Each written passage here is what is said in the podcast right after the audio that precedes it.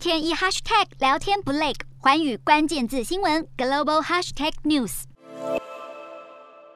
乌军举起双手接受俄军盘查，有些人被担架抬着离开亚速钢铁厂，接着全部人上巴士，其中五辆抵达俄军控制的新亚速斯克镇，还有一辆巴士标有拉丁字母 Z。经过八十二天的战斗，乌军放下武器投降。随着钢铁厂最后这支部队投降，似乎标记着马利坡战役的结束。乌克兰相信当地有数万人在俄罗斯连月来的轰炸和围攻之下丧命。如今这座城市已经成为一片废墟，马利坡被完全占领，是俄罗斯在这场战争至今取得的最大战果，让莫斯科彻底控制亚速海沿岸以及乌克兰东部和南部一块面积相当于希腊的完整区域。尽管马利坡陷落，但对乌克兰来说，这些守军无疑是英雄，因为他们改变了战争发展的方向。乌国国防部赞扬钢铁厂守军为更广泛战斗所做出的贡献，表示由于马利坡守军，乌克兰获得累积储备、重组和动员部队以及接受盟国援助的重要时间，也阻止了莫斯科迅速占领南部城市扎波罗热。